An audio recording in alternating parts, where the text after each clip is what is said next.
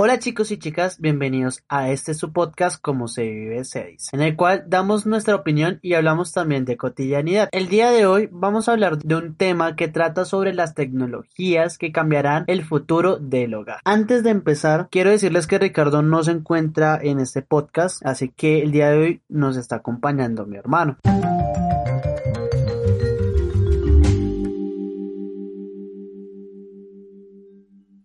Hola, buenos días, buenas tardes o buenas noches. Mi nombre es Yeso y vengo a hablarles de la tecnología del futuro en el hogar. Vamos a empezar por las lavadoras. Y es que el tema del ahorro en recursos energéticos supone una visible evolución tanto en el diseño como en el desempeño de electrodomésticos y electrónicos. El progreso ha sido espectacular en los últimos años gracias a la innovación constante y a la aplicación de nuevos materiales y tecnologías mecánicas y electrónicas.